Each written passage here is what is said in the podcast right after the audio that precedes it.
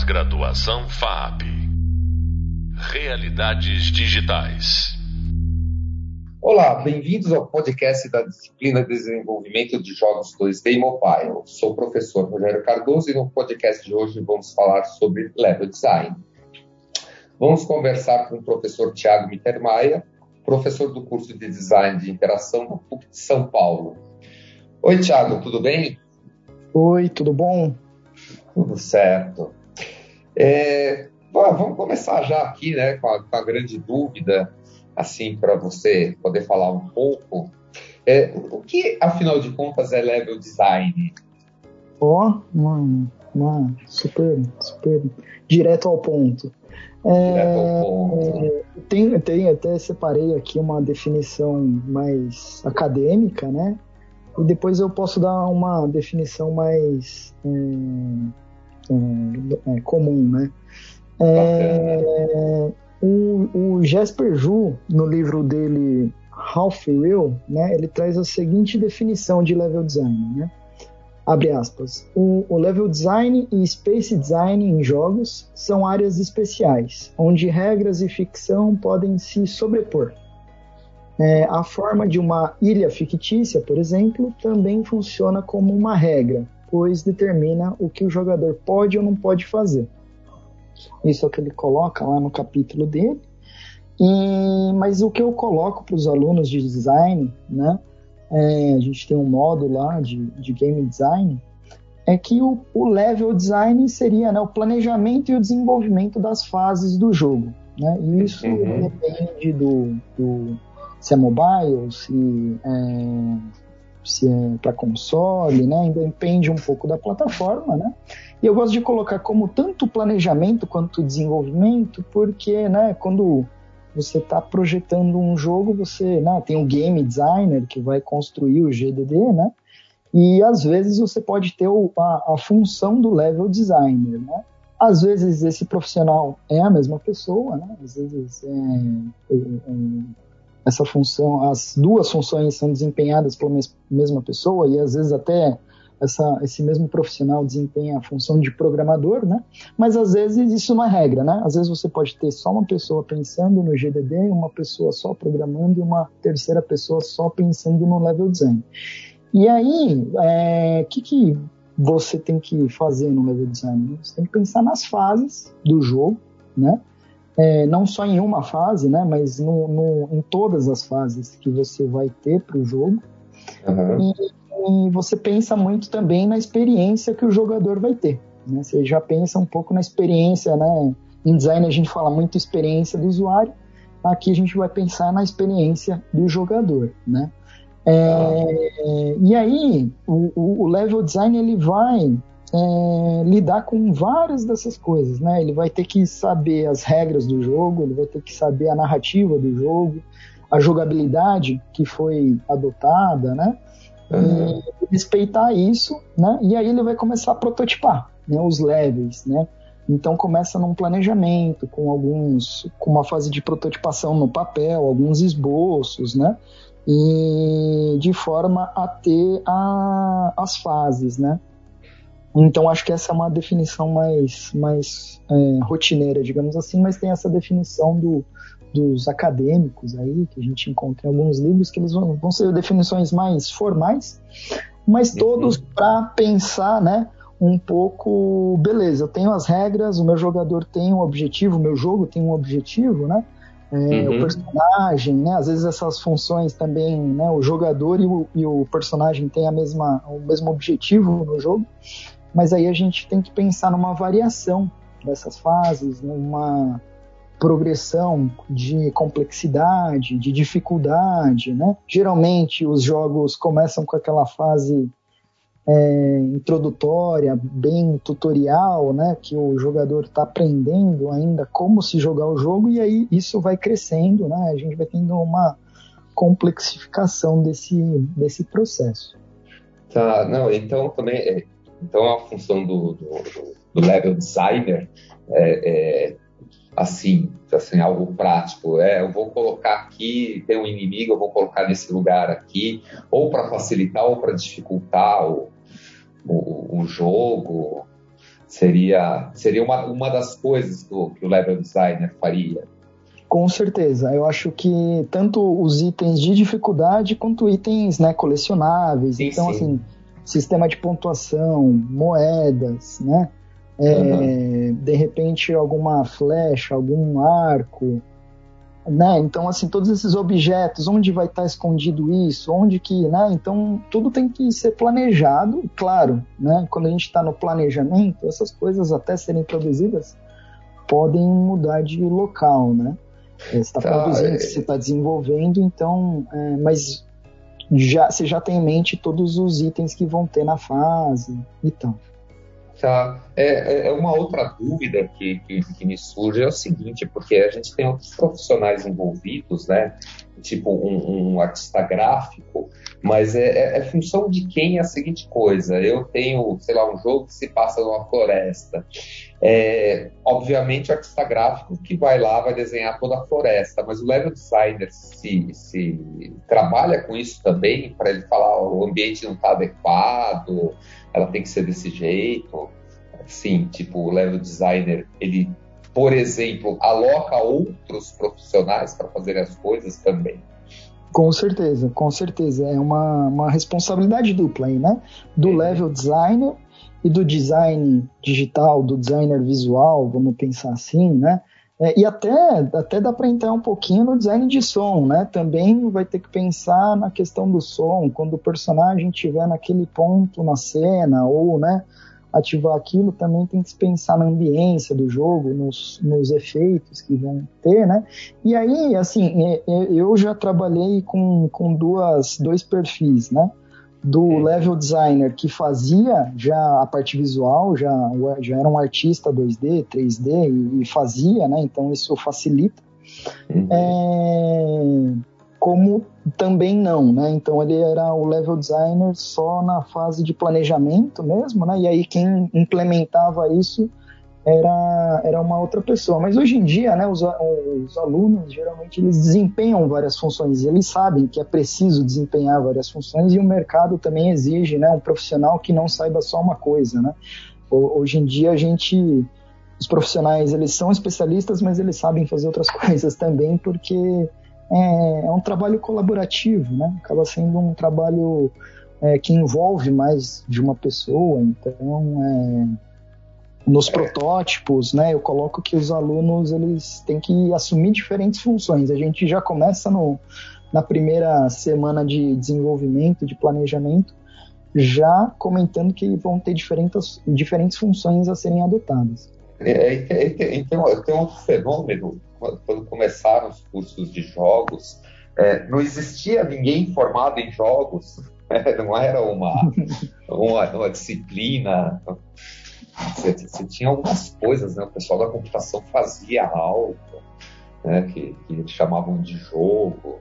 E mesmo no começo dos videogames, eu não sei se você chegou a pegar a época do Atari, e você tinha que ter um alto nível de abstração para acreditar, por exemplo, que o, no Atari Donkey Kong, aquele bonequinho deles lá que aparecia no, no canto, era um gorila. Você falava, nossa, aquilo não era trabalho de um.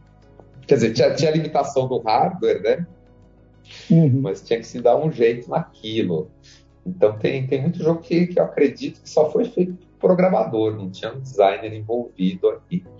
Designer, no, no caso artístico, né? E uhum. que quem devia fazer o level designer, level design é o, o próprio programador, acho que por tentativa e erro.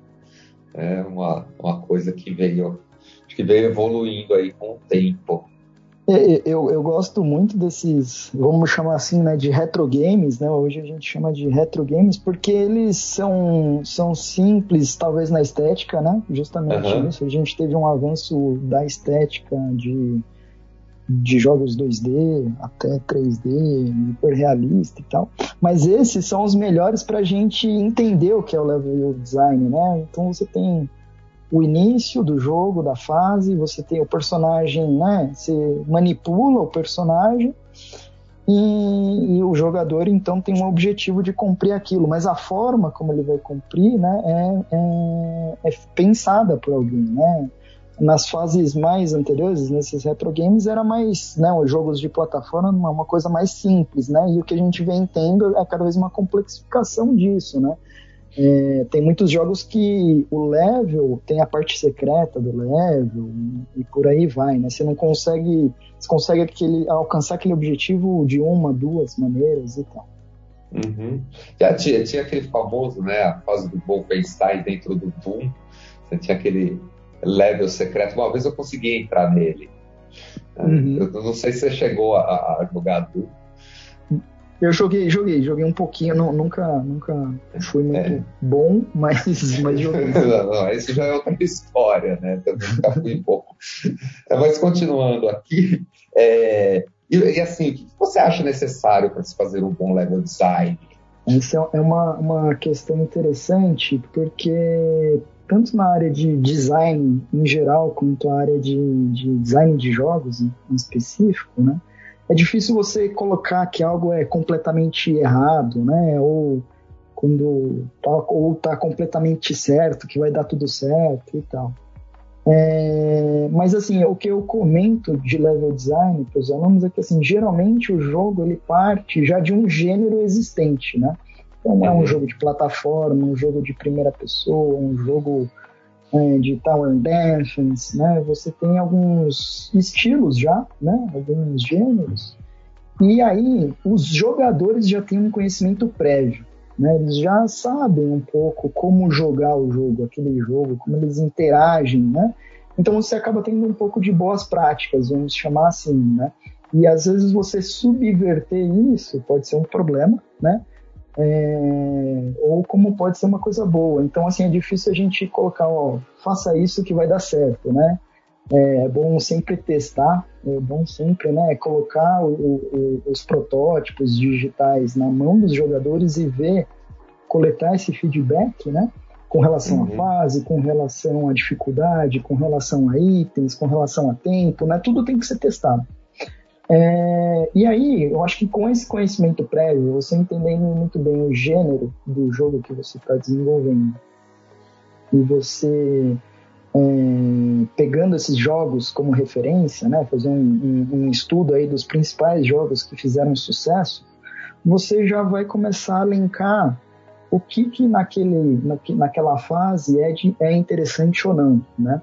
Uhum. É, a gente pode pegar o, o, Donkey Kong aí, que é um, que é um jogo é, que tem alguns anos, algumas décadas já, né? E, e o level é sempre interessante, né? O level ele é sempre aprimorado, mas ao mesmo tempo ele se mantém ao longo dessas décadas, né? Então, é, você, eu acho isso muito interessante, né? Ele modifica, mas ao mesmo na, na real ele não modifica, né? Ele aprimora aquilo. Né? Então eu comento que para ter um bom design, primeiro você tem que ter um conhecimento prévio do gênero, né? E, e aí pegar esse conhecimento dos jogadores e testar e ver, né, como é que tá isso, esse, as suas fases, né? Como é que tá né, a progressão da dificuldade, né? Porque tem a, a, a o flow também, né? Que para sempre manter o jogador motivado a jogar né? Então, o level design é importante para manter o, o, jogador no estado de flow também. Né? Uhum. É, e aí você tem outros elementos, né? A, a, a, narrativa, a jogabilidade. O Donkey Kong, né? Tem, todo mundo deve lembrar que tem a fase do carrinho, né? Que você, você, você muda um pouco a jogabilidade do jogo e isso ajuda o jogador até mudar um pouco né, a forma como ele interage com o jogo. É, mas você tem os desafios ali da, de, da, de cada fase, que tem que coletar as letras do Kong para formar o Kong, para conseguir um item extra, para conseguir né, uma, uma coisa extra no jogo e tal. É, eu, eu, lembro de um jogo que eu joguei bastante quando era criança, que era o Enduro. Eu não sei se você chegou a ver. Esse era um jogo de Atari. Uhum. E, a, a, ideia era, você tinha uma pista lá, era tudo 2D, mas dava, dava a entender que era 3D, você tinha um ponto de fuga em perspectiva, você, você tinha que abstrair que aquilo era um carro. Né? E a única coisa que mudava entre as fases era a velocidade. e o tempo diminuía. Eu sei que depois que eu joguei assim, umas 500 vezes, óbvio, eu comecei, você passava por dia, você tinha tempo, você tinha que, era manhã, tarde, noite, você tinha que passar isso dentro do tempo. Eu sei que chegou num ponto que eu conseguia, sei lá, eu fui até o 14 dia do negócio lá e não tinha mais graça. Você, você entrava num, num tédio avassalador porque não tinha nenhuma novidade. Se mais para frente tinha, eu não faço ideia. Eu sei que um dia eu desliguei lá o videogame e nunca mais joguei o, o tal do Enduro. Vim jogar agora nesses simuladores online, mas na época eu parei, o cartucho ficou lá pegando pó em casa. e, não, bacana tal. E, e, você tem alguns outros exemplos de, de, de level design então, eu, eu, você comentou sobre o Enduro. Eu, eu, não joguei o Enduro, mas eu joguei um que agora eu não, não tô me lembrando o nome, talvez você, você me ajude. Que era um pro Super Nintendo, que era de corrida também. E, e assim, a velocidade tinha, tinha o turbo ali, né? Uhum. Tem para mudar a velocidade. Mas o, o, grande diferencial, de fato, era a, as pistas de corrida, né? Como era, tinha as voltas, tinha o tempo, assim, mas assim, a grande questão é que as pistas mudavam muito o, o desenho delas, né? O formato delas. Uhum. Então, tinha a pista que tinha subida, né? Já, já começou a ter a subida, então o carro ia um pouquinho mais devagar. É, aí tinha lombada, então assim, tinha um. Eu não lembro agora o nome do jogo, eu não lembro se é o OutRun, é, mas é um jogo que, que. Eu acho que é o OutRun o nome do jogo. É, mas é um pouco isso, né? A questão de como o level design também ao longo do tempo foi, foi se alterando. É, mas você comentou, né, de, de, exemplos de level design, né? Uhum. E, e, aí eu pensei em dois, em quatro jogos, né? Que tem dois têm similaridades e outros dois têm as suas similaridades. Então eu peguei o, o Candy Crush, né? E o uhum. Overcooked, né? Que são dois jogos casuais, né? É, e também eles vão, vão de uma linha assim do simples pro, pro complexo, né? É, e os outros dois jogos são o GTA e o Batman Arkham City, né? Que são jogos mais é, em primeira pessoa, né? Tem uma, uma outra uma outra ideia. Nesses jogos casuais, então vamos falar primeiro do, do Candy Crush e do Overcooked, né? A, a, premissa, a ideia do Candy Crush é você combinar é, os doces, né? Da, uhum. Conforme as cores e tal, e aí você tem um brigadeiro, você tem uma bala embalada que explode e tal.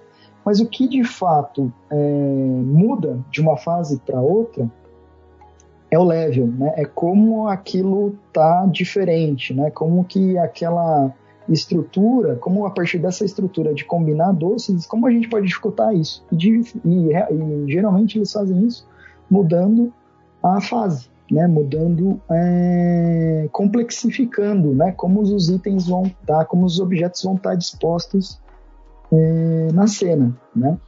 É, o overcooked também, né? A ideia é que você seja um chefe de cozinha, né? E você tem, você está num restaurante, você tem que preparar alguns pratos, né? E aí você tem que pegar os itens na, na, na ordem correta e colocar eles na ordem correta nos, no, na frigideira, para cozinhar, né? Você não pode colocar o item errado numa panela errada, por exemplo. Uhum. E você tem que entregar isso, né?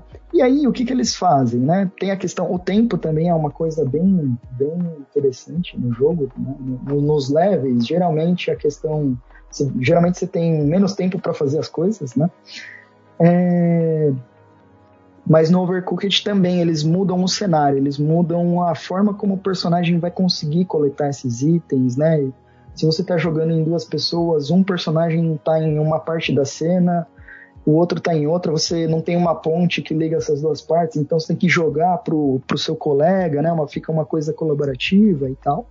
Uhum. É, mas para ter essa ideia, né, de eu enxergo como um, exemplos de bons levels design, porque é, a, o objetivo do jogo e do jogador é simples, né? Você tem que, às vezes, apertar, conectar uma coisa a outra, né? A interação, a interatividade, ela é mais simples, né? Exige é, menos empenho cognitivo e existe mais é, operação do jogador. Né? Uhum. Isso nos jogos casuais. Agora, quando a gente vai para os jogos mais complexos, GTA e o Batman, né?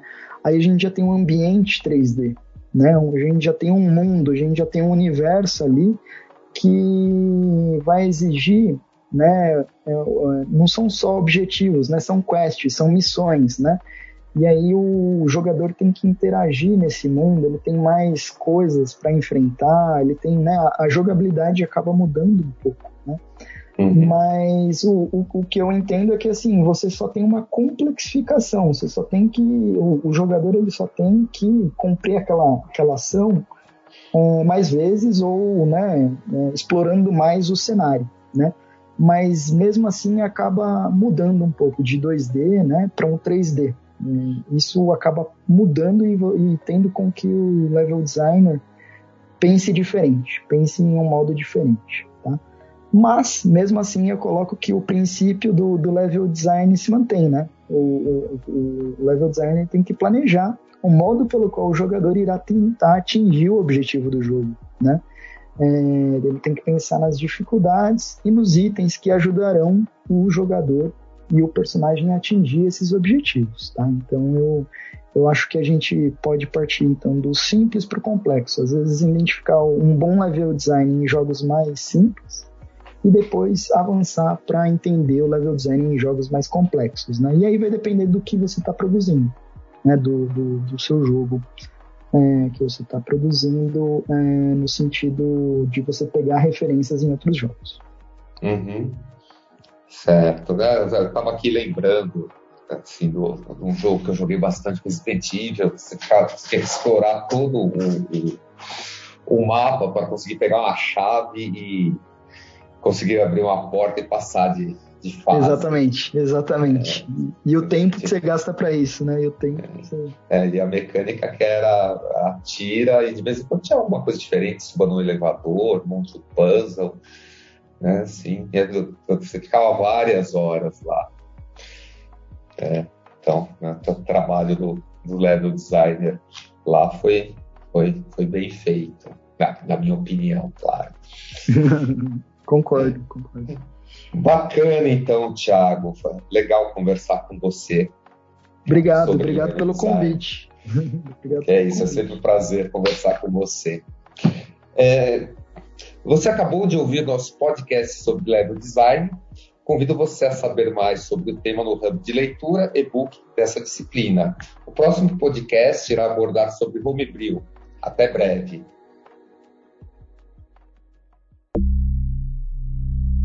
Pós-graduação FAP. Realidades digitais.